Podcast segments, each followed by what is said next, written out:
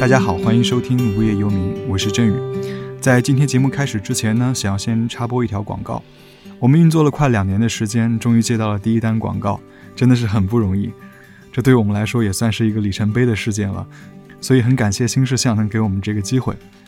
前段时间我在朋友圈分享了一期播客节目的听后感。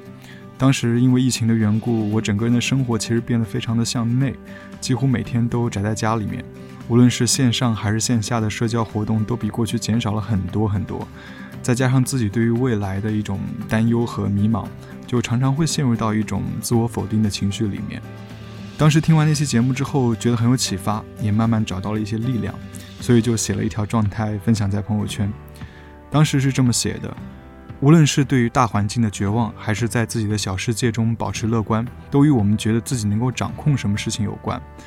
当我们觉得一件事情完全不受自己掌控的时候，就容易感到绝望。所以，走出绝望情绪的第一步，也许就是从身边的一些小事开始，恢复自己对于生活的掌控感。这条状态发布之后没多久呢，就收到了一个朋友的回复。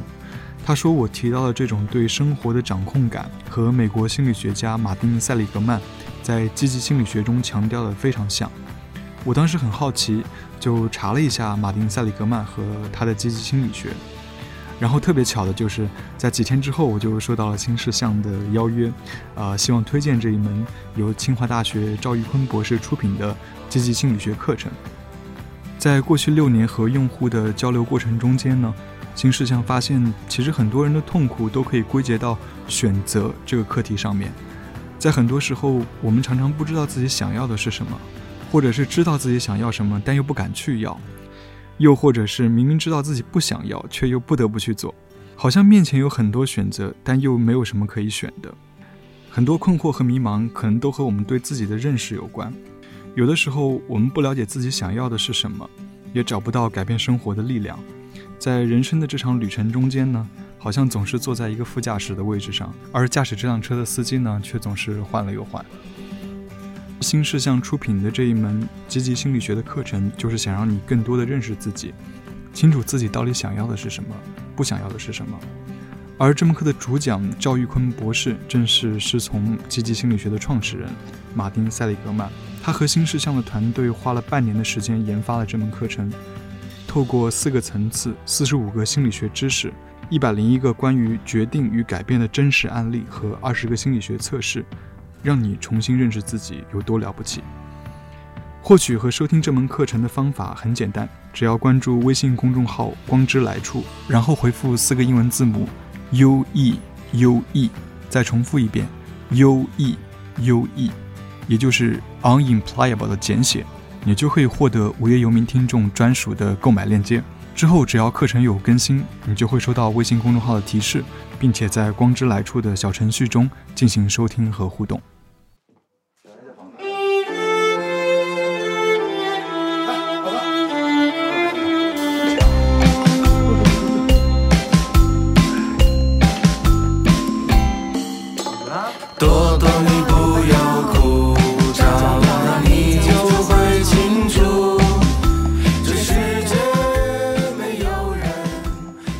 家好，欢迎收听《无业游民》，我是振宇，我是吕太阳。呃，今天除了我们两位主播以以外呢，还是请到了两位老朋友跟我们一起来聊天啊。一位是博物志和哈利波特的主播婉莹，婉莹要不要跟大家？大家好，我是婉莹。呃，还有一位就是上次跟我们一起聊社畜那期的嘉宾板蓝根。Hello，大家好，我是板蓝根。对我们四个算是同龄人啊，都是在八零年代的这个尾巴出生的，然后。我觉得对我们这个年龄的人来讲，工作、买房、结婚、生子是四个好像怎么绕都绕不过去的话题。我们之前有聊过当社畜那期，就是跟板蓝根一起聊的，啊，也都聊过失业的恐惧。那么在谈男新娘婚礼手记那期中间呢，也聊过婚姻这件事。结完婚之后，一个必定要面对的话题就是生小孩儿。其实我们四个在这个问题上态度是蛮不同的。我知道婉莹是一个挺坚定的不想要小孩的人哈，然后吕阳是之前不想要小孩，但是现在又变得很想要小孩，而且呃之前一年都在读跟幼儿教育相关的课程。那马兰是一直都挺想要小孩的，然后在三年前也有了。第一个宝宝，而且现在还在想生二胎。对 对，然后我自己呢，我觉得我自己对这个态度是挺犹疑不定的，呃，可以要也可以不要，但是因为自己现在生活其实挺不稳定的，还有就是收入真的是挺拮据的，所以也在现阶段并没有很想要。那我想我们这四个人的不同的态度其实也都蛮有代表性的，所以就挺想今天一起聊聊看，看一看这个不同态度人他们是怎么想的。其实我我今天第一个问题我是挺想问一问婉莹的，因为我在我的朋友里面就是坚定的不想要小孩的人还不多，嗯。啊，很多是像我这样就是觉得哎可以要可以不要，还有一些就是像马兰这样觉得呃一定要要的，对，所以我想问问你，其实为什么说你一定不想要小孩呢？呃，这个有很多个方面，而且其实我是以前是百分之百决定不要，然后结了婚之后，因为我先生他实在是太好了，然后他是有点想要的，嗯、我对他的判断是，我觉得他会他会做一个非常好的父亲，所以我现在从原来的百分之百已经降到了百分之九十，就是。对但是也动摇了。有一点动摇，但是总的来说还是不想要的。就是一旦呃认真去想这件事情，又把我的那些理由倒一遍，就发现嗯，果然还是不能要。怎么说？有我们从这个层次从低到高开始讲啊，有很多个原因。最现实的就是我跟你一样，也是生活非常的不稳定，然后收入也很拮据，就是没有钱。我我现在如果现在给我一个孩子的话，我会很艰难的去养活他。这样的话，我觉得如果说物质条件不能够满足，呃，包括我自己生活质量降低，也不能给孩子很好的物质条件的话，呃，就很不好，而且我会对他非常的愧疚，就觉得我把你生下来之后，我也没有办法给你很好的成长环境，这个是很现实的。然后包括还有一些上学啊这样的问题，就是 我我因为没有实际接触过身边的朋友说要去送小孩上学很痛苦什么的，但是这个好像应该是现在的共识吧，就是。尤其你想在大城市给孩子一直上一个过得去的学校，是要很操心的事情，包括一些课外的补习，现在都可恐怖。你知道现在小孩儿都是不光是像我们小时候那样学个画画、学个弹琴就完了，就还有 什么马术、击剑这种很恐怖的东西。那这个是钱的问题，然后还有就是我觉得。呃，可能是自私的讲嘛，我觉得他可能对我自己的影响也会很大，就是对身体的影响也挺大的。呃，对我自己将来时间的侵占也非常的大。就我对这件事你说是对身体影响，是觉得说是身体的走形，还是说太痛太痛苦了，分娩的过程太哦，痛苦了？走形这件事情，我觉得还好，因为这是正常的嗯 aging 的过程。但是，嗯嗯嗯，呃，那个难受和疼，呃，和哺乳相关的一切的问题，然后你也不确定自己到时候会是不是能够顺利的生下来，万一出点什么问题，或者就是最坏的情况直接挂掉了，这个都是不是没有可能的。呃，是的，是的，对我还是去做了很多这方面的了解的，也看了很多，就是这个从备孕到生产到哺乳这个期间身体的变化，我觉得我还是挺了解的。嗯我不想对自己做这样的事情。然后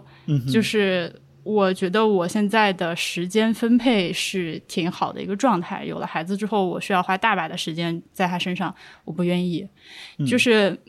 呃，我想如果我有了孩子的话，我肯定会很爱他，我也会很就是没有怨言的去把时间和精力和钱投入到他身上。但是我现在能够选择没有，那我就选择没有，不然的话，嗯，你明白吗？我现在就是三个坑，三坑并进，到时候是绝对不可能的，连博物志都不会跟了，同学们。你可以交给另外两位主播。就大概是这样吧。最后的话，还有一个就是我觉得是最核心的问题是，呃，嗯它是我如何看待把一个生命带到世界上来这个问题。就我觉得我没有权利做这个决定，生一个人和杀死一个人，它可能是同等重要和残酷的一个决定。嗯我觉得，就是。尤其是像我，就是小时候成长的过程中，其实有很多现在回想起来依然是非常阴影的那个生活经历。我甚至在少女时期，就是叛逆期、中二期的时候，我会经常觉得，为什么我爸妈把我生下来？我真的是宁可没有出生在这个世界上。我嗯觉得我没有办法保证小孩子不会有这种想法，就是这样的。你如果不出生，你就不会痛苦。虽然你也不会有很多快乐，但是你不会痛苦，你就什么都没有，就很清静。就 但是，那你在你很开心的时候呢？比如说你做播客做这么优秀，已经是中文播客头部了。那这个时候你会觉得，这个要是你爸妈没把你带到这个世界上来，这个世界上就没有博物志和哈利波特我觉得 无所谓，不重要。这个世界上不会少任何一个人，就少了谁都 OK。而且，嗯而且我我的这个底调就是基调是悲观的。我觉得你为了达到一些短暂的快乐。你总是不停不停的痛苦，可能你痛苦痛苦痛苦痛苦痛苦痛苦痛苦快乐，痛苦痛苦痛苦痛苦痛苦痛苦快乐，大概是这样一个节奏的。就人嗯就人生底色是挺苦难的，对，而且你一生其实都是这样，所以我就嗯觉得这个世界上不需要更多一个人来经历这一切。还有一个就是说，我不要孩子，在这个这个问题上的一个看法是，如果现在有一个现成的小孩儿，就不是我生的，嗯就把他生下来这个决定不是我做的，他已经来到这个世界上了。比如说是一个、嗯呃福利院的孩子，他需要被领养，那我觉得没问题。就等我过哦，就你可以接受，这我可以接。受。等我过几年，我的就是呃这个经济条件和生活的环境都更好、更稳定了之后，我觉得我有可能会考虑领养一个孩子，因为就是在这个良心上最最折磨的、最折磨我的这个问题上，我就是是无责的，是免责的，因为不是我生的，就把他生下来受苦这件事情不是我干的，反而我可以把他领回来，就是给他一个更好的生活环境，这个我 OK。哎，刚刚婉莹讲的理由，那板蓝根，你会觉得有同样的看法吗？或者你可以理解他的看法吗？啊，相反，我觉得我非常理解他，而且他讲那些东西，我感觉我都想过。我曾经其实是跟他站在同样一个位置的，所以他讲那些我都非常的感同身受。嗯但是我感觉，嗯、第一是我可能没有那么的。呃，强大去敢于跟整个社会的主流去做对抗，对。然后第二应该是我可能对自己有一点点迷之自信，或者是想要证实，就是说我会成为一个跟我的父母那一辈的人不一样的人，我会让我的孩子不会再经历我经历的那一些东西，就我想要去改变这一切，我会觉得。这样子养育一个生命，就感觉好像自己的内心的那一部分，就很小的自我，好像得到了一个重新的成长和发育一样，就有一种自我完形的感觉。我当时是这样想的，然后我就否，我就先问自己一个反问句，就是如果没有孩子，这辈子没有孩子，你会不会觉得很遗憾？呃，你都没有尝试过这种可能，呃，我觉得是会遗憾的，所以我觉得那就那就生，那既然生早生是不是比晚生要好？那是，那我就果断就立刻生了。那我在生的时候，我觉得婉莹面对的那些那些挣扎，我都我都面对过。然后就我我记得好像我第一次去产检的时候，我不知道是孕激素的水平还是怎么回事，就非常崩溃。我就在想到什么学区房啊，什么乱七八糟的事，我就觉得天呐，我我也没有钱，然后我什么都条件都还不具备，我就是非常恐慌的。包括我都快到孕晚期，都快要就是分娩了，然后我都还在觉得，我好像觉得我除了肚子里多了一个肉球状的东西以外，我好像整个心理状态没有任何的改变，我就非常恐慌的，呃，问我的先生，我说，我说我是不是一个很冷血的人？我万一生下来这个孩子我不爱他怎么办？我现在特别恐慌，我会不爱他。然后他就他可能觉得我很奇怪，因为他是一个很正常的人。但我发现啊，就是大自然其实比你想象中要神奇的。就当嗯、呃孩子出生之后，你可能各种不管什么催产素还是什么乱七八糟的激素，各种水平一调整，你会发现你的母爱是泛滥和溢出的。啊，你会发现你自己自然的已经 ready 了啊，而且你有天然的那种母性和那种本能，你知道要做什么是对的事情，你知道孩子是什么状态，我觉得一切都还挺神奇的。但是我蛮好奇，就是你比如说婉英刚刚讲到那个物质条件也好，还有小孩以后上学接受教育也好，还有就是呃以后生活的重心也好，包括你那时候其实在工作嘛，也是在大公司工作，这样你会不会担心对自己事业的影响也好，嗯，就是诸多的这种不利因素或者去阻碍你去生的因素，呃，你当时就不顾这些因素了吗？我其实想过，但是我会觉得这些因素呃很重要，但是。嗯，可能一个健康的孩子，比如说他只要四肢健康，没有什么自闭症，没有任何问题，他其实已经比大部分的人，首先就就是天生的条件就已经不错了。呃，再加上如果这个父母是比较的尊重他的自主性，然后比较的去去能看到他的需求，去关注他，去给他爱的话，他可能少了那些学区房，少了那些呃马术、什么花样滑冰那些的培训，我觉得锦上添花东西会少一些，但是基本面我觉得不会太差。再加上我觉得，就是如果你要等就是万事俱备的时候再生孩子，那可能你到时候就永远可能等不到万事俱备的时候，而且。可能那时候身体状态就是另外一种身体状态了，所以我想的是，他把他生下来，然后我们一起共动，共同去面对这么一个不完美的世界，然后一起在这个世界里面克服种种的困难，也许这也是他人生变得强大和坚韧的本身的一部分。就我不觉得一个一帆风顺，然后这个世界不需要他动任何一个手，发挥任何一点主观能动性去改变的这样的一个孩子，他成长这样的过程就一定对他是好的。所以我觉得也就就这么过来了。对，就就在你决定生之前，你就像你现在这么想了，还是说你呃这么多结三三年了嘛？小孩现在三岁了，你是在这几年的时候这样去用这个去说服自己的？我我是逐渐说服自己的，我觉得自己可能钻到了一个牛角尖里面，对，一度是很崩溃的，但是。呃，我先生他就不断的就是可能他也不断的去跟我讲这些东西，我妈妈也接受他这段理由，然后我觉得 OK。那对于婉英她讲那个底层的理由，呃，就是说凭什么能够决定另外一个人的生命带到这个世界上来？你你你你之前有想过这个问题吗？嗯，其实我自己小的时候也也大概会想过，如果可以选择，我宁愿不要来这个世界。嗯哼，对我想过这样的事情。但是，嗯，就我我我觉得我不会成为那么差的父母，对，所以我我我不担心我的小孩会有同样的想法，所以我没有觉得我把他带来这个世界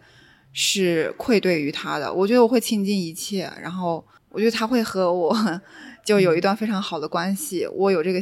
就就有这个挺有力量的，觉得自己是可以保护好他，也可以可以给他提供很好的一个教育一个环境，不会让他在经受你所以经受过那些委屈那些。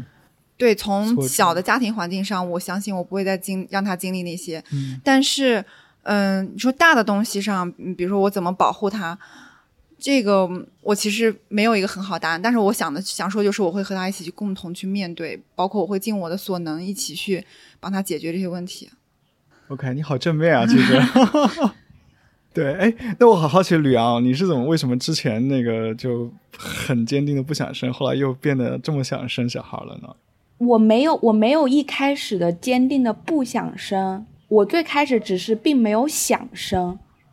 因为我也不是一个说，比如说像呃像百兰根他刚刚他说，他觉得可能不生你需要就是对抗社会嘛，就对抗社会的习俗。嗯，但是我个人不是特别的有这方面的压力，而且我不觉得，我本来就不觉得每个人都必须得工作、结婚、买房、生孩子。我也不觉得你做了这样的选择之后，你就是在对抗什么。最开始我。我没有想要生，是因为我找不到一个理由去要一个孩子。我跟振宇啊，或者说跟婉莹一样，然后或者其实板蓝根也是，就是我们都是离开家乡去到一个大城市里面生活，就光是工作，然后做你自己喜欢做的事情，或者说思考你到底喜欢什么，这个其实已经占据你很多的精力了。就其实可以的话，你你根本是不太需要把你的精力分享给另外一个人的嘛。因为你自己其实在大城市是一个本身比较能够自给自足的状态，所以我是一直都呃没有想去生孩子这个事情，就没有感觉到这种渴求。但是我现在是有这个渴求，它的原因是非常的实际的，就是因为我我去年开始就是读幼儿教育嘛，然后我学的那个阶段是零到三岁的孩子，这个孩子他这个阶段的孩子他比较特别的就是。他基本上不太具有社会性，然后他也不太有那个语言表达的能力，因为他们是一个刚刚才进入这种社会的一种状态，所以就是在我读书的时候，我念的很多的内容，我感觉基本上像一个哲学，或是就它是一个无法证实也无法证伪的东西，它是一种观念，就对于到底什么是人的一种思考。然后我就有一种非常强烈的愿望，就是当我没有去做实验，对，就是我真的很想去操作，因为我是一个光看说明书看不懂的人，我得。天哪，这小孩就是你的小白鼠吗？就是我得对着一个。凭什么可以把人他的生命带到世界上来给你做实验呢？你有想过这个问题吗？是是，我想过。然后就是，但但对我来讲，我是第一次人生有了一个非常实际的原因，就是让我觉得我可以生一个小孩这样子。然后好单纯啊，呃，然后然后其次就是像，嗯，就像婉莹刚刚说，她就说很困扰，她就说她有什么资格就是带一个孩子来这个世界上受苦嘛？其实我觉得任何一个对于生命比较敏感的小孩啊，可能在长大的过程中都是会感受到很多的痛苦的。然后我我也会觉得就是，呃，就有时候觉得就算是自己突然消失，可能。就对这个世界也没有任何的影响啊，因为就像婉莹说，这个世界就少一个少一个谁也不少嘛，对吧？嗯嗯，但是我现在就是，我现在我现在唯一觉得我自己的变化，其实我在我的呃经济上、我的工作上、我跟伴侣的关系上，实际上这些年来没有多大的变化，唯一的变化就是我自己，就是我感觉我我不害怕了。我知道，以我现在的能力，我是无法把我的孩子带在这个世界上，然后给他一个呃非常安全，然后非常优越的条件。我是没有这个能力的，而且我不想为了想要他拥有那样的生活而去改变自己的人生，就变得要去大公司工作，或者是去拼命的挣钱。就是我觉得这些是我无法给予的。如果他生在我的家庭，他可能真的是不会去上。马术课啊，这样子的课，然后我能够给予的就是，可能我现在比起以前的我更拥抱我自己吧。就是我觉得，虽然可能有很多的缺陷和痛苦，但是不代表这个生命是完全不值得过的。而且我真的觉得，我们的生命就是像过客一样嘛。它当然是有很多很痛苦的东西，但是你经历一次。我们最后又变成，就是我们最开始是原子嘛，然后变成人之后经历一次，然后最后又变成原子。其实，就你放在整个宇宙中来讲，也不是多大件事情，我觉得。而且我觉得，如果我的孩子是一个完全对于，呃，生命还有他人还有环境没有感知，就是没有痛苦，就是活在自己的那种安逸中，我可能还会对他很失望的。因为我也有过那种，就是觉得就是很痛苦。但是如果你此时此刻问我，就是你后不后悔被生下来？可能在这一刻我是不后悔的，但可能换成我一个很痛苦的呃状况的时候，我的答案可能会变。所以我没有办法在我的孩子没有出生之前就问他你想不想要过一生，因为其实这个问题问到最后问的还是我自己，因为我的孩子还没有去经历，所以他没有办法。去给出一个答案，而且这个答案可能是复数的，可能是多变的。对，嗯，对，其实他想不想过这一生，就是取决于你啊，取决于你给他一个什么样的童年的基调，一个什么样的家庭环境。而且我发现很多人都在讲苦，但我其实觉得，我现在这几年我越来越觉得苦，其实就说众生皆苦嘛，苦其实应该是一种常态，但苦好像是应该是辩证的去看的，它好像和。所谓的甜或者乐，应该是一个像太极一样，就是那种高下相依的状态。就比如说我们去运动，呃，假设好做平板支撑，啊，做了一个一分钟，那个过程非常的煎熬和痛苦。但之后你做完一个运动，然后你会觉得那种自我，呃，就是自我功能的那种满足感，你会觉得这也是一种你没做之前没有办法得到的快乐，就是窝在沙发里吃薯片没有办法得到的快乐。呃，还有一个就是这几天那个高考被顶替的那个狗精，他在回忆的时候，他说他其实已经就是带发修行，是在家就是当居士那种状态，信佛了。他唯一想把这个事情爆出来，是想要给他爸爸一个交代。他就讲到他爸爸那个时候供他读书，去卖棉花，非常辛苦，拉了一板车棉花，哦，一卖了一百二十块钱。但是即使是这么微薄的收入，还给他买了。非常大的苹果，他记得那个苹果花了六块钱，所以你说这个过程苦不苦？但是我觉得这个过程既苦，但是他有非常厚重的爱，然后足以支撑他最后非常坚韧的走到现在。所以我会觉得很多东西其实是 mix 在一起的，你很难找到一个非常纯粹的乐或者非常纯粹的苦。就只要你不会让你就是让你孩子得到纯纯粹粹的那种 suffering，其实我觉得很多东西都是 mix 在一起的。而且你们有没有觉得这个整个这个讨论，其实我们每一个人都是非常自恋的，就是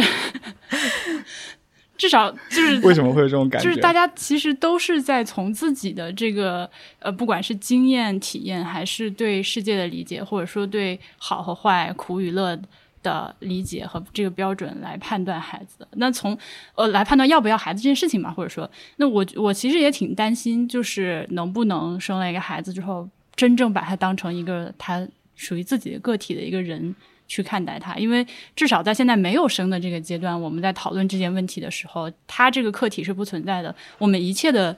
这些考虑都是从自身出发，完全围绕着自己的想法来进行。我觉得这也是个挺危险的事情。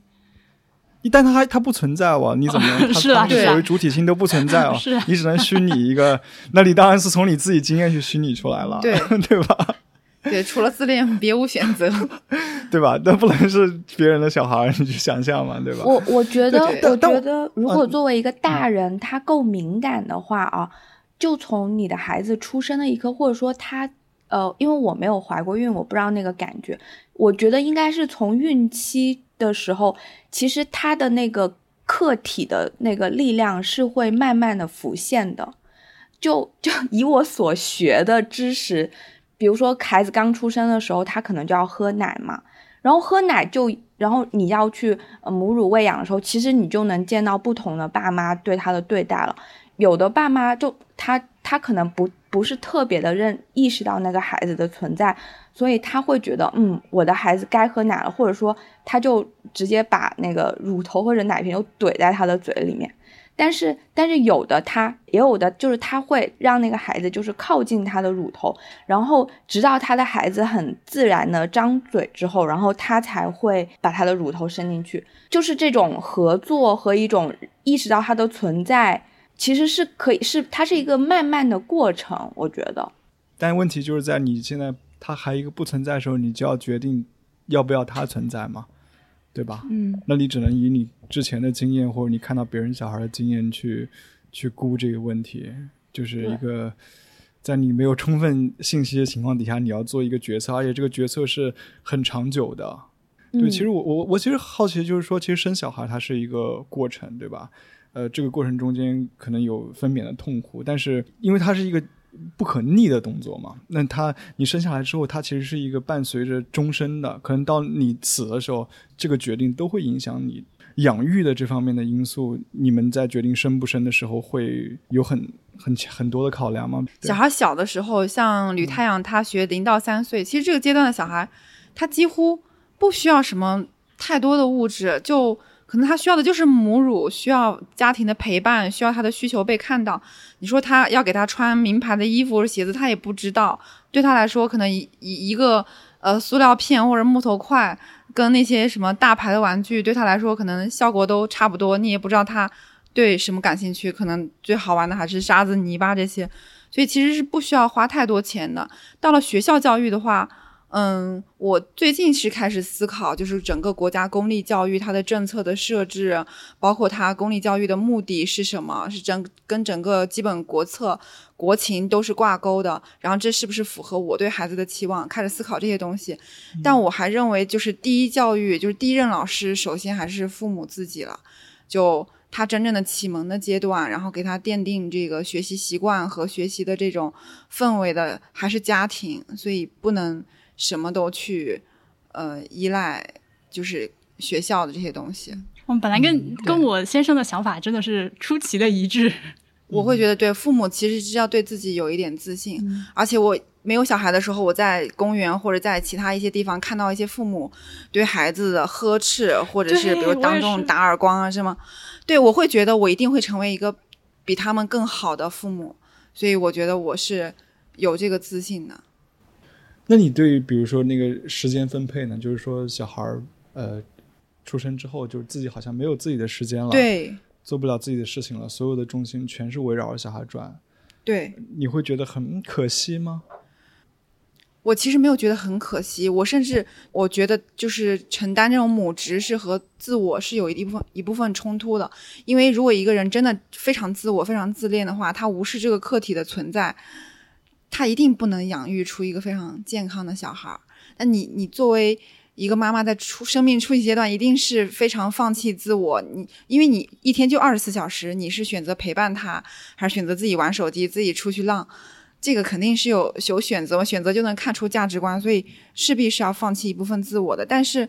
我发现，就是我放弃这部分自我，就你要知道，孩子他不是一辈子都需要你，他像一个巨婴一样需要你这样放弃。可能也就是因为你在初级阶段你完成这种原始的母爱的浇筑之后，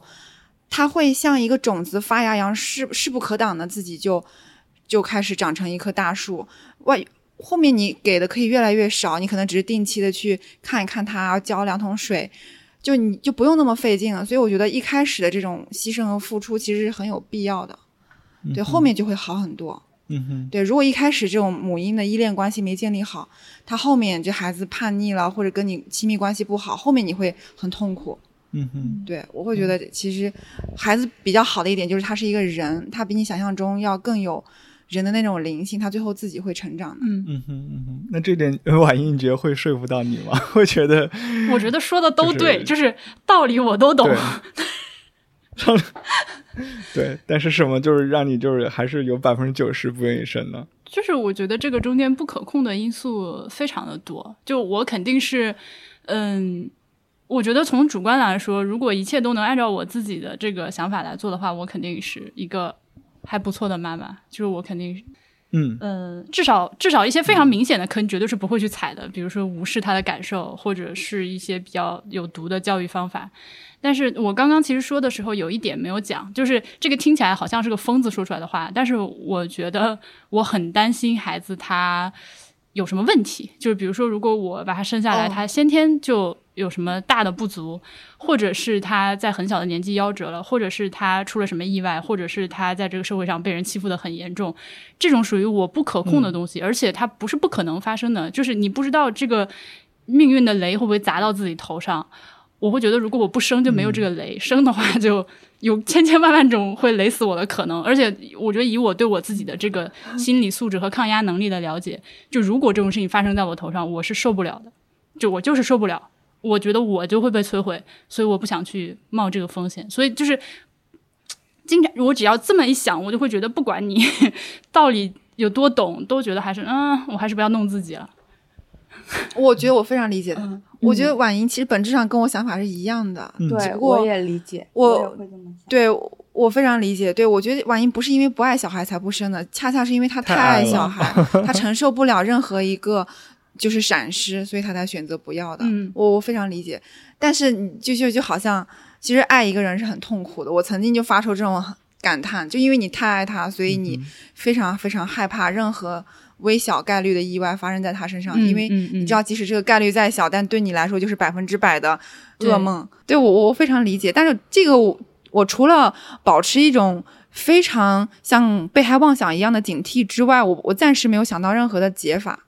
对，没解这个事儿。对我是这个，你在任何一个事情上都可以去按这种意外去衍生嘛。对，现在可以通过产检啊，各种各样去规避这种风险，把它但概率降低。很有人对有人做了什么华大基因那种，仍然生出唐氏儿，有这种嗯，对，包括我生下孩子，第一句话问医生就是怎么看他有没有自闭症，因为我曾经去过福利院，帮助过那些自闭症的儿童，我发现非常让人绝望，就不是一个正常家庭能够承受得起的那种对对对，重真的是很对，所以但但这个是任何一个议题上都可以无限衍生嘛，都有这种小概率事情发生嘛。对，其实对，活着可能干什么事情都是看一个，都是有一种赌的感觉。嗯，嗯，或者另外一个方面，我继续让我暗黑两分钟，就是如果万一他在成长的过程中我出什么问题，先挂了，或者哦，或者我和波比一起挂了，那 Oh 那他太惨了。就是这个，我也不想把这种命运留给他，就是我会脑补出各种很恐怖的情节。没有，我我想的就是，我首先写了遗嘱，其次我可能会跟阿斌说，如果如果我挂了，然后我孩子就就你过继给你这样子。我其实蛮少考虑这种小概率事件，但是我觉得有一些很大因素，比如我刚刚提到，就是在香港，我我不想在这里生，真的，因为太辛苦了，而且我觉得以我的工资，我觉得养我们两个生活就是刚刚好，还是过得紧巴巴的。那再再多一个生命，我觉得第一很难提供一个很好的环境给他，第二，这个社会你知道，就是你有家庭教育是很重要的一部分因素，但是。呃，学校的教育也是一样的，而且当你周边的小孩都在去报那些班的时候，都在拼的时候，都在给父母打分的时候，我作为他的父母也好，还是他自己也好，我想很多时候都可能处在一个觉得自己特别没有力量的一种状态，觉得自己特别弱的状态，觉得自己总是被碾压、被剥夺的这种状态。那么在这样一种状态底下，是感觉是非常不好受的。如果我觉得我自己都没有能力，呃，有力量去面对这些事情的话。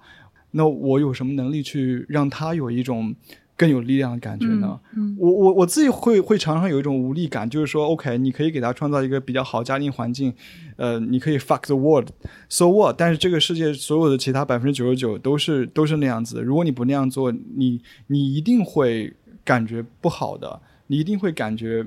就是很碾压，感觉自己很没有力量，感觉自己是不是有什么问题。对，所以其实就我刚刚说，经济因素是一个很重要的东西。就如果在这个游戏规则里面，你是没有足够的钱，你就玩不了那个游戏。呃，然后呢，你也不想玩那个游戏。对，所以我就觉得何必呢？我反而可能呃，家庭教家庭的那个那部分的成长经历还好，但是我在学校的成长经历挺糟糕的。嗯，比如前段时间那个妙可心的那种事件啊，我我的中学的老师，安徽省优秀教师。就是在我毕业之后几年，他也把其他的初初中生就逼跳楼过，真的啊，然后什么都没有报道都没有，最后就是呃不了了之了，这样就是他可能到年纪就算他退休了，这样，就就这样的一种在学校教育非常非常残酷的经验。呃，包括我我我，包括我上幼儿园的时候就就有过这么残酷的经验，我觉得就是挺糟糕的。我就觉得我特别不信任这样的一个一个机制，我也特别不想去玩这样的一场游戏。对，也不想让那些那些在学校教育中间去经历的事情再在另外的一个生命身上，任何一个生命身上再发生过一次这样。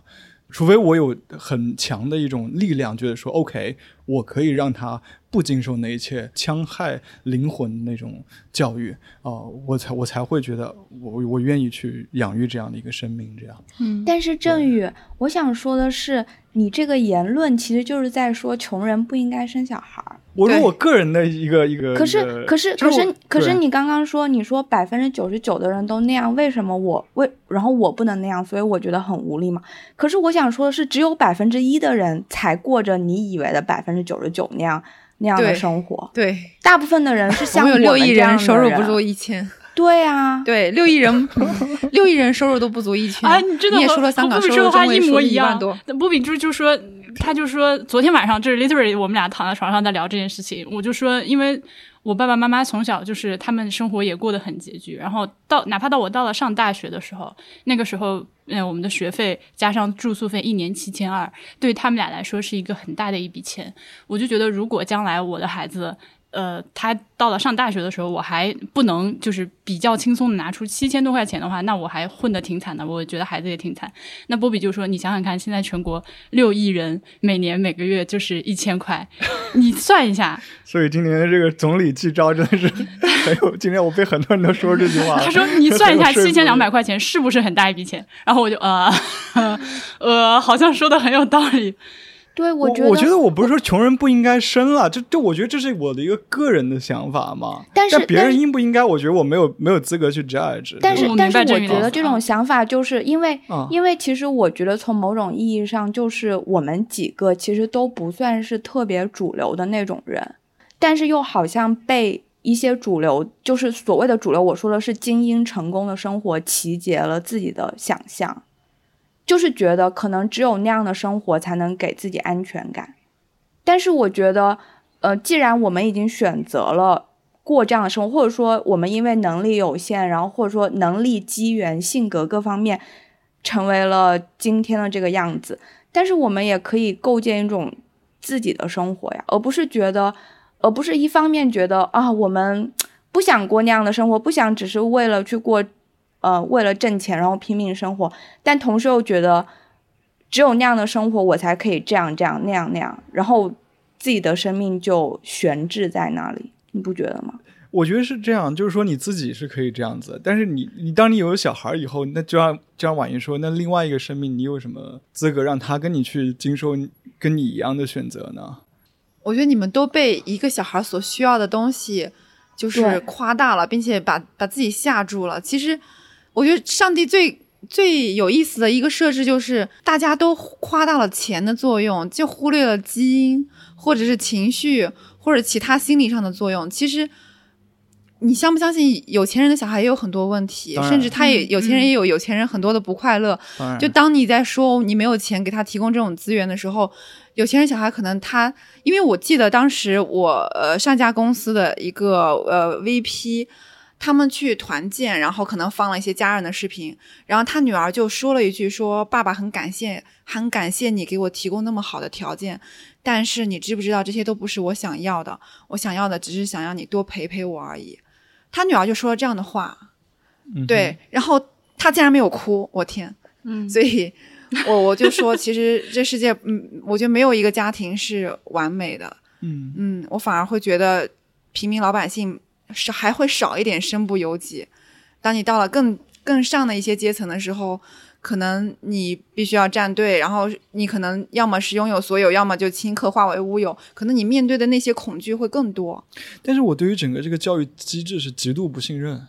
这点就是你没办法去回避掉它的嘛？我觉得这个是可以去，就是美国有一种学校叫 charter school，它其实就是当一些家长对这个公立学校不满意之后，他们自发的就是会就是去创建一个。符合自己期望的一个学校，他们叫特许经营学校，好像叫什么，类似这种。违反中华人民共和国义务教育法。我觉得就是我们可以，因为因为你觉得你没有钱，但是你有你有呃见识，你有事业，所以你可以在现在互联网也很发达，不管是什么可汗学院还是什么 cos 啊，什么都有，就你可以在这个世界范围内去排列组合，找到在游戏规则之外去新建一个游戏规则，那需要你很有力量。我觉得你不管生不生小孩，在这个世界上，你都需要有力量啊。嗯哼，否则你都是会被这种主流的这种东西裹挟和碾压，活在自我怀疑当中，都是这样子的。嗯嗯哼，嗯，这是我持续在修炼的一件事情。我觉得进展非常的缓慢，但是还是稍微有一点进步的，跟以前相比。我我明白那种被剥夺的感觉，因为我长期在香港，或我也不在想，就我长期也是有这种感觉的。嗯，但是我觉得我这一年就从。的变化就是，我可能会越来越多看到我有什么吧。就比如说刚刚说婉莹说很担心生出来的孩子是残疾嘛，那那我之前看看那本书就《背离亲缘》，就里面的所有的孩子都是残疾。然后然后然后我然后我在看的时候就意识到，其实就因为它是一个呃《纽约时报》的一个作者写的书，他能接触到的案例。大部分都是家庭比较富有的，但是但是那个他们的孩子有各种各样的问题，还是对他们造成了就是各种各样的打击嘛。有的就直接选择把孩子送走了，然后有的就选择就是嗯留下来跟孩子一起面对。然后那个时候可能也是二三十年前。可能就是主流社会中也没有这样的学校，没有这样的机构，所以他们就从自己的家庭开始，可能建立适合自己孩子的东西。所以就是每个人他面对的方式是不一样的。还有就是，呃，我真的觉得可能我们自己觉得自己有各种各样的缺失吧，但是对于孩子来说，我们是拥有很多东西的人。就我跟你们讲过的那个故事嘛，就是就是去年我在巴黎的时候。巴黎因为罢工的原因，所以就是没有公共交通，然后等可能等一辆巴士要等两个多小时，而且是天很冷的晚上，我在那里等，然后终于来了一辆车，车特别特别的挤，然后有一个，然后有一个妈妈带着带着两个孩子，他们最多这两个孩子都是四五岁，然后我们俩我们俩是排在最后的，所以就是拼命的挤上去，因为我让他们先上。刚开始那个妈妈还只带了最小那个小孩上去，没发现他稍微大一点的孩子都不在，都没有上来。他发现之后又疯狂的挤下来，又把他的孩子拽上去。然后我突然想起我小时候，我坐在公车上看过那种抱着孩子追公车的女人。我小时候觉得这是很恐怖的画面，因为我我觉得就是就真的很可怕。然后我当时还在想，如果我有了孩子，我还要抱着我的孩子追公车，我就觉得特别的惨。然后，然后那天就是那个女人带着这两个孩子挤上去之后，大家就在，因为那里实在太挤了，每个人都不用扶任何的扶手，就在里面，呃，然后车子又急拐又急拐弯嘛，就每个人都呃歪来歪去的。突然，那个小男孩就觉得特别的好玩，他就在那里笑，因为他觉得很逗，就每个人都跟他平常见到的人不一样。然后他开始笑之后，周围的人也都开始笑。然后我就在想。也许对于一个大人来说，在没有公共交通的那一个多月，可能是就生活非常不便、很累、很贫瘠，这的确是真实的。但是对于那个小孩，他可能会觉得这是这也是一个很特别的一个月，就是他可以跟他的家人，就是一切的世界都经历不一样的东西了。可能你作为一个大人，你会觉得啊，因为你太穷了呀，你只你只能带你的小孩坐公车啊，但你的小孩不一定是那样子看的。你说的我有点想哭，所以，所以，所以，所以我就觉得，就是就是为什么我说我这，其因为因为你都说道理你都懂嘛，就是其实其实婉莹你已经在做一些艰难的选择，就你决定做你的播客，用播客做全职工作，其实你也已经做了一个艰难的选择，但是为什么你还去做？是因为你想做这个事情嘛？所以我就觉得，反正对我来讲，生不生小孩这个东西是。就别人跟之前跟我讲各种道理，什么养儿防老啊，这种都是完全无法打动我的。就是有一天我可能自己就觉得不害怕了，然后我觉得我是可以给予的。然后我还想说，就是我我我之前过去可能半个月我在大理嘛，我在大理就是见到各种各样的人，他们很多人都是没有上高中大学的，但是我觉得他们都过得很棒。然后在跟他们的相处中，我有意识到我的狭隘，就是我意识到，虽然可能我不是自己心中那种特别主流的人士，但其实我一直都过着特别主流的人生。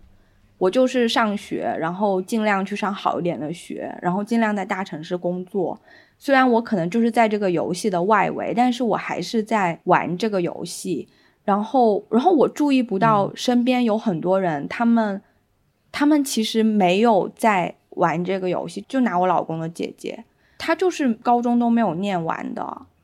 但是她很有生命力，然后很有活力，她有她自己的聪明才智。然后有时候我在想，嗯，在上帝面前，一个读很多书的小人，跟一个没有怎么读过书，但是他的生命也在很绽放的人，他不一定不会那么的不喜欢后面的那个人的。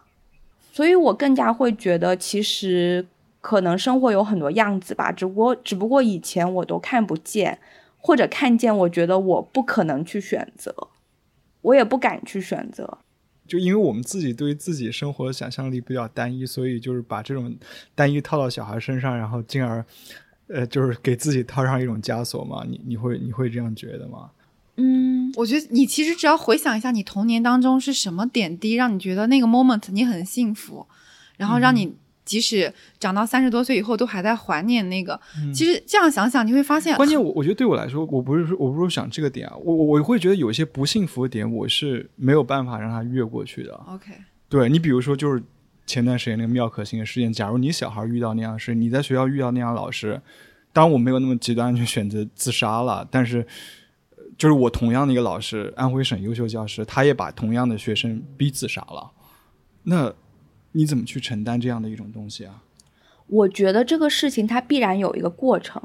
在这个过程中，这个大的这个大的框架我们都知道它是很可怕的，然后可能光靠我们的一己之力是很难改变的。我觉得这个是要有所认识的。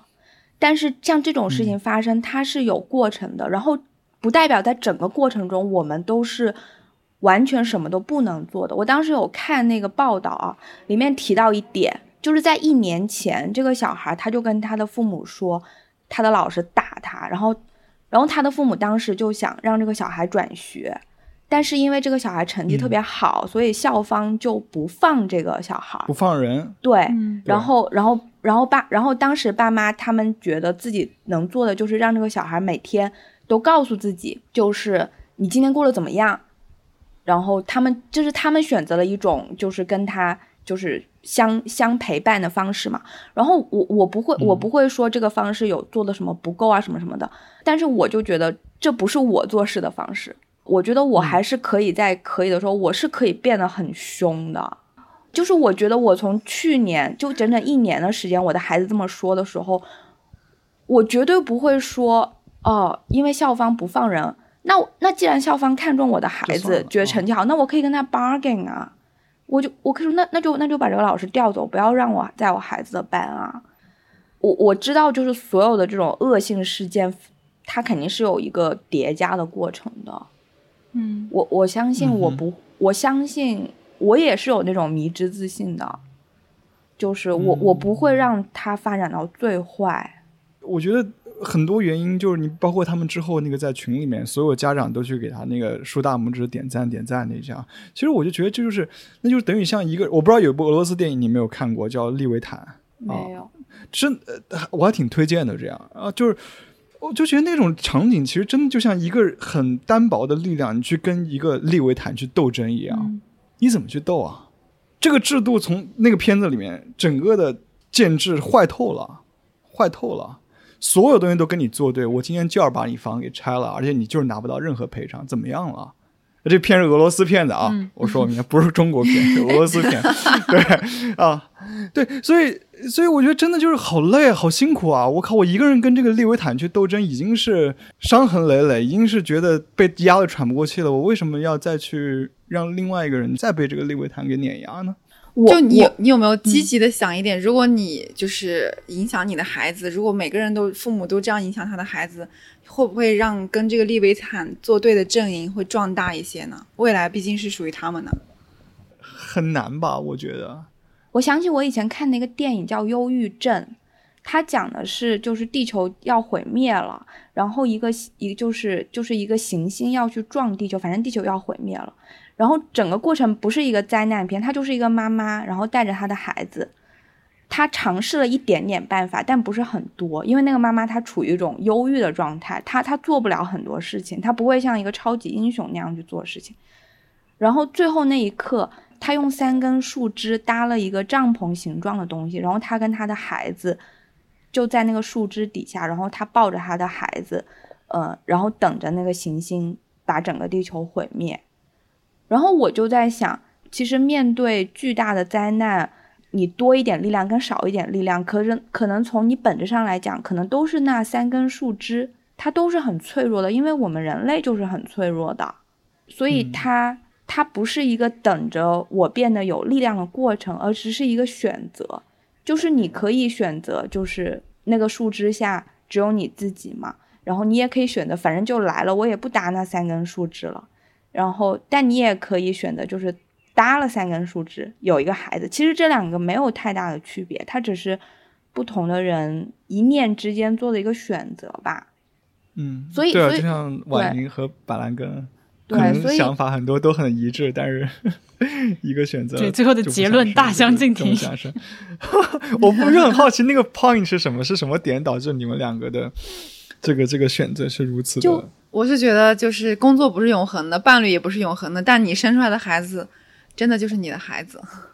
就你的这段关系不会不会怎么破裂掉。嗯，那你会接受领养吗？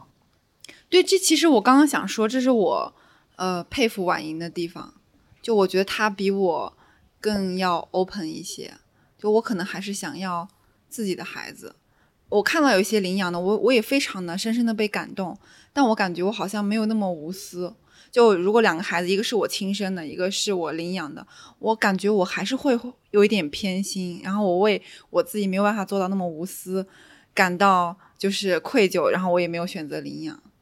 这很难讲，可能只是我放话放的早。万一将来我就是 生了一个，然后也领养了一个，那我搞不好也会就是无法控制自己，想要偏心一点。这很难讲，我觉得。哦，就是板蓝根之前想的那个问题，就是说。我如果不要小孩，我会不会后悔？这个问题，婉莹，你有问过自己吗？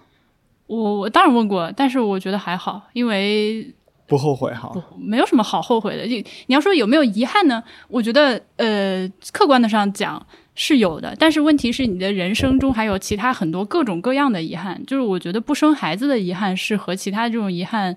差不多等级的吧，就不是一个特别了不得，就是一定要把它单拎出来说你不生孩子的遗憾就巨大。我觉得没有，嗯，我也是这么觉得。有了孩子之后，你有有孩子的快乐；没有孩子有没有孩子的快乐呀。就是，嗯，但是没有孩子的快乐你已经体验过了呀，有孩子快乐你还我不够啊！我一生太短暂了，我现在恨不得对，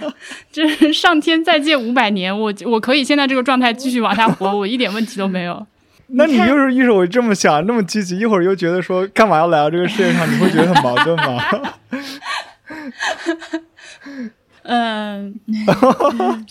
但你明白我意思吗？就是没有孩子，你看像你这样想，你你可以，你又这么开心的上天再借五百年，你为什么不想让小孩也跟你一起，一个生命跟你一起经历这种喜悦呢？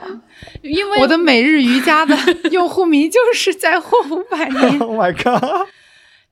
我已经被生下来了，我没得选，我总不能自杀呀，我只能，我既然来都来了，我要好好过。但是 来都来了，对我，但我我不愿意中国人绕不开把一个另外的人拽来。因为我不能确定他会不会也过得开心，那是另外一回事情。遗憾这个呢，就是呃呃，就是没有孩子的话，我接下来几十年的人生，呃，这个自己自由自在的支配啊，我觉得这是一个很好的事情。你有了孩子之后，你至少有十几年的人生是你不能自己支配的。从这个角度上来说，我觉得也挺遗憾的，而且是你壮年的这个非常好的这段时间是不能很自由的支配的。对，然后而且我发现你们都没有提爸妈这件事情，我觉得我们真的是特别的不正常的几个人，因为一般都会 聊到这个话题，好像都会涉及一下呃父母什么的，就是他们就其实心里面非常希望我生，但是好像呃，因为我长期以来一直坚持是这个态度，他们现在也不说了，因为发现说了也没用，但是好像他们是真的觉得如果我不生孩子会遗憾。而且他们不接受我领养，他们觉得你领养的孩子就不是你的孩子。我爸妈也是前几年会跟我很隐晦的提一下，后来也就不提了。这样，然后因为觉得比较我是无可救药那种。他是不是会心里觉得是不是儿子有什么问题？对，我们都觉得这是一个是我们自己的事情，对吧？就是别人的意见好像在这个里面是根本没有没有重要程度的。不是，我觉得是我们自己和我们的伴侣的事情，对吧？嗯，没有哎，我觉得是我自己的事情。呃，你展开讲讲。以以前不是有一种很可以睡的说法，就是说什么一个女人爱一个男男人最高的标志，就想为他生一个孩子吗？反正我我从来没有这种心情，所以我无法理解。然后我我真的想生小孩，就是因为我我自己，就是我我我的心我已经准备好了，就突然的，我也不知道为什么。那万一你先生其实就还好，不是很想要孩子呢？你是不管他，我不管，我就要生吗？他他现在就没有很想要啊。哦，这样啊。所以所以我在想，我到底怎么生呢？正在思考这个问题。这是一个问题。嗯，对。对我我我自己还有一个问题，就是我觉得其实生小孩是某种程度的 settle down 嘛。我不想一个小孩刚生下来就奔波漂流，你你两个人可能可以。对吧？但是，呃，你再多一个小孩，一会儿转学，这个那那个特别麻烦。然后，但我觉得在香港，你还是生活了十年，你还是对你的生活有一个既定想象嘛？就是你还是觉得生活应该是什么样的？是啊，是啊，对，是啊。但在香港一直没有这种 settle down 的感觉。振宇说的这种漂泊感和没有 settle down 的感觉，我也有。我我觉得我现在可以随时收拾东西跑路。我跟你们说，我现在也有啊，我现在还住在工地上啊，然后，然后我的房子是一个毛坯房，就是，而且，而且我现在，而且我现在，而且我现在还没有，而且我现在还没有工作，所以就是，我觉得如果是按照你们的观念，就这绝对不是一个，嗯，就是适合生孩子或这样的把孩子生下来就特别的不负责任，但是我觉得我可能能够给予我孩子的就是，嗯。就是他的妈妈是一个拥抱自己生活的人，然后我觉得很多东西我可以用自己的方法去做，就比如说我有想过，因为在这个地方也没有博物馆嘛，就它很多资源也不好，但我觉得我就可以从、但你可以听博物志。对我有想过这个，我印的广告。对，然后呢，我可以下载那些图片，然后我可以自己策划展览给他看啊，做成图画书，而且只要一个打印机就可以了。然后比如说我想要有一个小小的公共空间，我可以跟在小区群里面问问几个妈妈，然后我可以自己在家里面弄一个小书架，然后然后别人可以来这里借书。等我的孩子大一点之后，他可以他可以自己来登记。就是我感觉这些都不需要花很多钱，但是。他也感觉到自己是做很多事情的。还有就是，呃，去年冬天的时候，我不是在温州的乡下嘛，然后那个乡下就是也各种不好嘛。就是对于以前的我而言，我就会觉得一个在那样的地方长大的小孩，他他肯定很贫瘠。但是我在那里认识了一个特别可爱的十岁的女孩，她很聪明，然后然后她非常的呃，就是。善解人意，然后我跟她在一起，她还会特别自然的照顾我，然后他喜欢玩各种各样的东西，然后因为在乡下，所以他他认识好多的植物，然后他就跟我说，夏天的时候，他爷爷就会把躺椅拿拿出来，他们就会躺躺在椅子上面看星星，然后吃西瓜，然后我就说，你是不是觉得你在乡下生活还挺好的？然后他就说，对啊。然后你会觉得很可惜吗？就也许他很有天赋，但是比他很多没他有天赋的人，就是有各种各样享受比他多得多的资源，投胎大比拼，要面临的各种各样的。我觉得，我觉得你觉得，我觉得你觉得可惜，是因为你可能觉得他以后只会进工厂，然后别人可能就会进什么世界名校，就是你还是觉得那样子的生活才是一种应该过的生活。但是有可能他的确只读到了高中，但是。不代表他没有办法过出自己的人生。我觉得其实对，可能郑宇的战争其实是和他自己心灵的战争，是和这个生活的战争，其实不是跟孩子有关系的。对，因为你说什么颠沛流离的生活，可能对于孩子来说，你就是他的世界，他只要跟你待在一起，他就一直跟就是在家里，他不会意识到他从这里到了那里，对，或者对他来说没有那么重要。就你可能还是在以一个大人的或者世俗的眼光去审视自己的生活。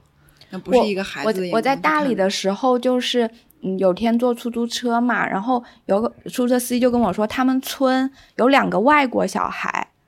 然后那两个外国小孩是在村里面出生的，所以他们会说白族话。然后他说，两个外国小孩对着我说白族话，他说他感觉好奇怪，但他们整个村的人都很爱那两个小孩了。然后他们的爸爸妈妈就是带着他们在云南的一个村里面生活。对，我觉得就是少向外求一点。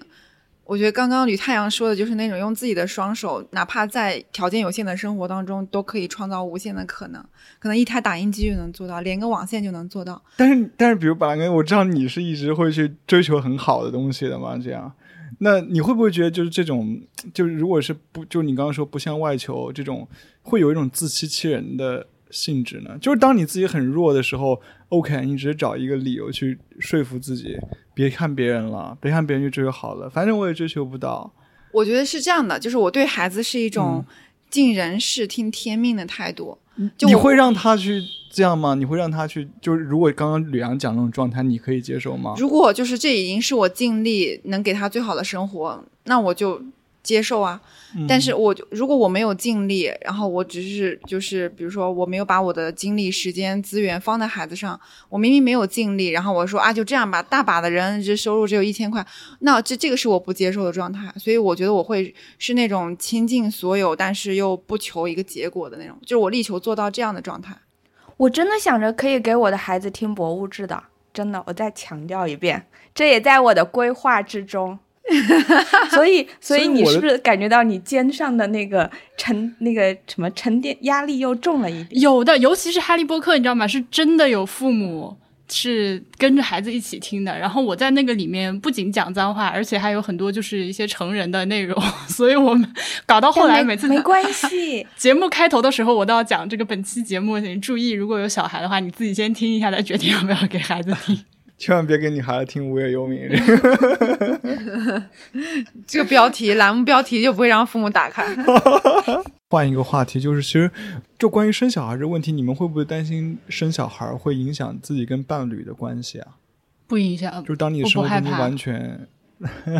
对不害怕。嗯哼，对我觉得这样子你和他之间还多了一个羁绊，我觉得会更变得更厚重一些。啊，就是亲密关系会有一些变化嘛？尤其是板蓝根，啊、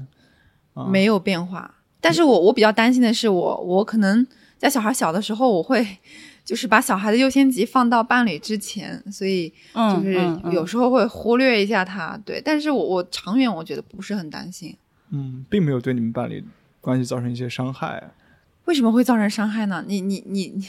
你的你有什么不好的？哦，不是我没有不好的经验，因为我们没有小孩儿，对，所以我就我我只是想象哈，就当你所有精力都在小孩身上的时候，其实伴侣会觉得自己被忽略的。对他有会被忽略的，哦，然后他也会跟我讲这个问题，然后我大概也跟他讲了一下我对他的期望，就是我希望他和我一起，然后有用极大的热忱与爱来投入到养小孩这件事上。他大概他跟我说，他大概永远没有办法像我这样子做到有这么去钻研养小孩这件事情，但是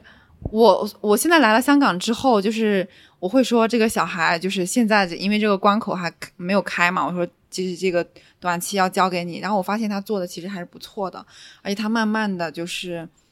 就他会在爸爸这个群体当中做到不错，嗯，嗯 对、嗯。我觉得就是慢慢我我还挺欣慰的，我家是 我很很明确的可以坚信，就是波比绝对比我上进的多。他是一个性性格和就是天性就比我要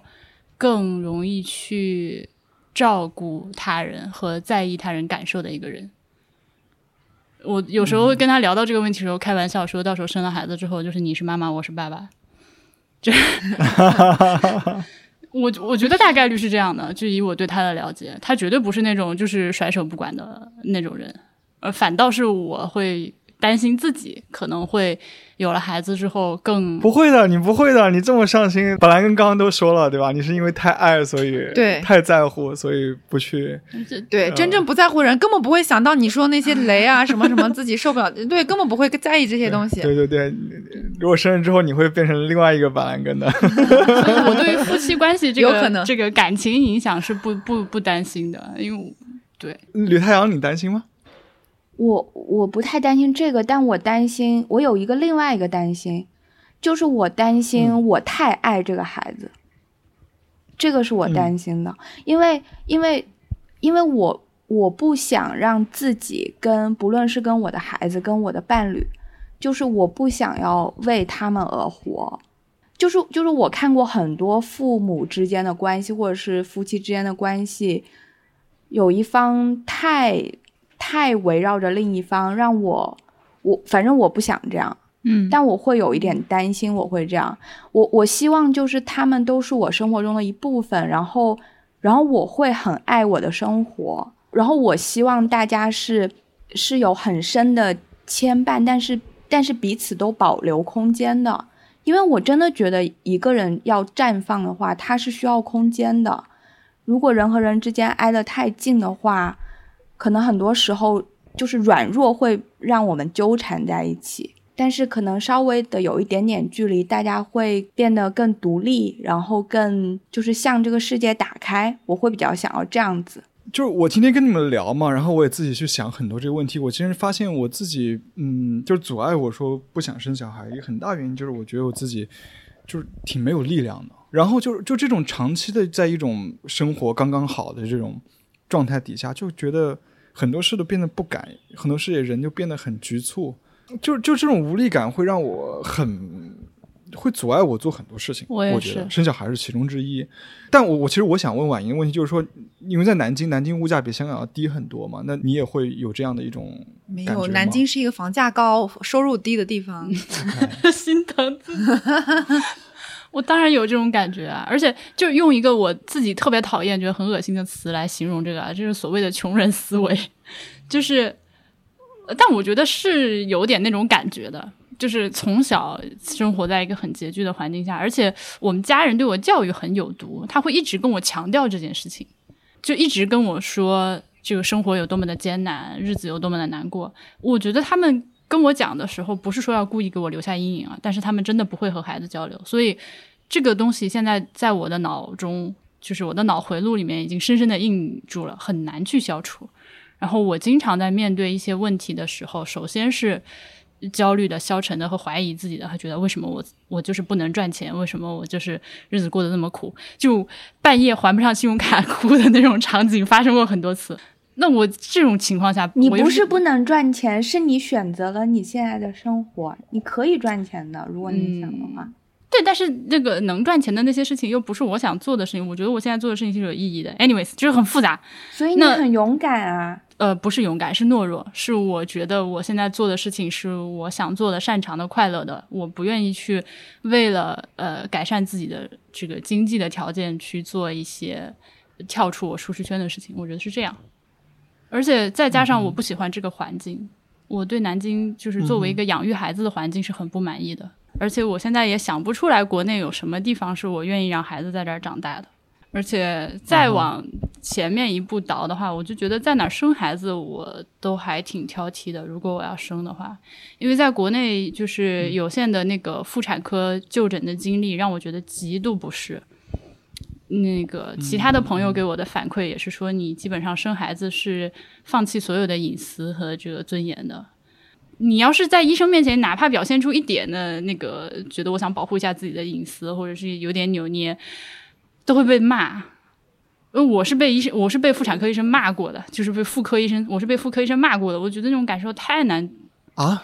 他你是因为生小孩啊、不是不是，就是一般的体检，哦不是，就是一般的体检。他什么宫颈筛查之类的。对对对，那因因为医生对他来说，你可能就跟个小猪没有什么区别。你来了之后还不赶紧乖乖的把裤子脱了，在这个就是这个就就是就诊的这个椅子上躺好。但是对于我们每个个人来说，你毕竟做这个检查的次数还是很少的，你还是会有一点疑惑，比如说我这个脚是到底要放在哪里，然后这个垫子到底要怎么垫，他不管你的，他会直接就是用一种很凶的语气，而且真的是我让我觉得很难受。然后我去看其他的人生了孩子，如果说你没有条件住住一个单独的病房的话，会有各种人，别的产妇的男性的家属也会在这边出现一些产后的一些护理和换药的过程，让我觉得很难受。我觉得我也不太能接受这种东西，所以很多方面吧。然后包括你现在想要申请个无痛分娩，都不是说你想申请就能申请的。吕太阳呢？你会觉得你你是有力量的吗？我之前没有这么想过，但是你这么问的时候，我觉得我肯定是比以前有力量很多。当然，当然就是我我也有很多恐惧，比如说我我会想象，可能因为怀孕很累，就你挺着个大肚子。我前两年想了想了，我在想我会不会怀到一半我就不想怀了，或者就很烦躁。会，我觉得肯定会有很烦躁的时候，因为你很不舒服嘛。然后还有，然后时间又很长，还有就是现在那些小孩的培训班真的很夸张。你你们知道还有乐高班吗？就是棒张有编程班，对，就是各种各样的班。然后我，然后我我我知道跟那些人相比，就我的那个战斗力就是渣，所以我也不太知道怎么办，因为我也不想为了让我的孩子。去上很好的学，然后就拼命工作，然后让他上什么国际学校、上私立学校，我也不想这样。所以我觉得我大概率养孩子的程度就是能够给他我能给的，他应该也就是普普通通、健健康康。我也不觉得我可以把他培养成什么样子，也没有那种觉得你这个回答，其实我觉得我们都没有那个真正接到振宇说的那个无力感的点。就几个人的回答，我听着都觉得哦没有哦接上他那个点。I don't know。我觉得这还是振宇和他自己心灵的战争。就不管要不要小孩，他都要解决这个问题对。对对，就是不要被那种主流的生活方式所裹挟，认为这样子才是正常的，不这样子的话，就是很很耻辱的一件事情。我我觉得，我觉得有一个很矛盾的地方，就其实，其实我觉得振宇跟婉莹，就是你们都是有在选择自己比较想要过的生活的，但是你们心中没呃，我不知道你们有有没有完全的认同自己的选择，因为实际上你们是做了选择的。呃，你们你们不是说在各种逼迫下没有选择，所以选择了一条比较贫穷的道路。嗯，其实你们很大程度是自愿选择的，但是你们对自己的行为没有表示很赞赏，然后也没有表示就是很认可。同时，同时你们对于你们没有选择的那一条路的，就那个力量，就觉得它的力量特别的大，然后大到可以就是有被碾压、被羞辱的感觉。我反而是现在看多了一些普通人的生活，我我更加觉得。其实我作为一个普通人，我我也是可以过出一个自己的生活的。对，我当然知道会一个长期的需要和自己，嗯，去去和解。对，这样的一个。就比如说，如果我是我，如果我养出来的小孩像婉莹一样，我觉得我就会很为你骄傲啊。我，然后对，但是但是因为你自己又很痛苦，然后可能你还问我为什么把你生出来，我感觉。我就很莫名啊，然后，但我也不会因为你这个就陷入很深的自责。我感觉我现在，我以前会，而且我以前是一个很也比较悲观，然后也比较忧郁的人。但是我感觉我现在越来越就是，我我可能还是比较像，比如说，我觉得就是如果你很痛苦的问我啊，如果你是我的孩子。我可能就是在那时候陪伴你，我我可能不会觉得你会永远这样子痛苦下去，因为我还是看到你有很多很多生命的力量的，所以我觉得一瞬间的那种质问，一段时间的质问，我觉得我是可以承受的。我作为你的父母的话，哎，我真的要哭，我感觉你知道吗？我现在是呃，我觉得除了就是自己没有想明白之外，我还在不断的花功夫去和父母和解。我觉得这个事情我都还没有理清楚，我真的没有办法现在生孩子，这个没有闹清楚。对吧？哪怕一直到五年前，我对我父母都是非常彻底的讨厌，就是没有感情，我跟他们不熟，从小到大没有什么接，没有什么交流，没有什么就是互相了解，没有，他们也不知道我在干啥呀，他我也不知道他们在干啥。他们有的时候会给我打个电话问一下，我没有任何的耐心回答。就是我觉得我凭什么要告诉你们？这而这个不是很不是这个不是青少年时期的事情，是我成年之后，可能二十五六岁了还这样。我真的就是这两年，在波比的这个感召之下，觉得自己这样不行，真的是要想办法去做出一些这个尝试和改变。就所以，其实我们今天讲生小孩的问题，其实大部分都跟小孩没有关系，其实都是我们和自己的童年以及和父母。之间关系，嗯，这之间和解的关系，其实跟小孩本身没有什么太大关系。一个人就是他对于生活的满意程度或者是幸福感，其实跟他童年的就已经奠奠定了。我觉得有时候我们不愿意生小孩，只是因为我们还童年得到的认可太少了，来自于社会、来自于父母的认可。所以到现在，我们都还不认可自己，都不满意，然后又觉得怎么可以再带来一个生命？对对，怎么可以生小孩？这个就是我一开始说的，我们是一个就是很自恋的讨论，那个也是这个意思。嗯。但我其实我觉得我跟婉莹应该有相同的感受，包括我觉得我跟我的家人，我跟我的母亲也是这种，嗯，不熟或者是对他有埋怨的这种情绪。但是我感觉就是结婚以后，我好像。慢慢的就是能够释怀一些了，就感觉得到了足够多的爱之后，我感觉已经和过去和解了。我觉得他们是他们有认他们的局限，有他们的局限，然后有他们认知的这种对。然后我觉得我会成为和他们不一样的一代人。对我觉得要有信心一点。我在通往这个的道路上，我觉得我在慢慢的这个和解的过程中。对，所以我我会觉得就是。就是我们正因为见过很多不好的东西，所以才更加知道要避开这些坑，才知道要给孩子什么是好的东西。我觉得如果孩子他一直都没有遇到过这些东西，他可能老师说啥他就信啥。教育跟他惯什么他就信什么，但是正因为有了这些东西以后，你才发现孩子的他的思辨能力，包括他的这种批判性思考能力，慢慢的会培养出来。所以任何事情我觉得都是都有阴阳两面的，所以不用太担心他是一个人，他一定有他自己的能量。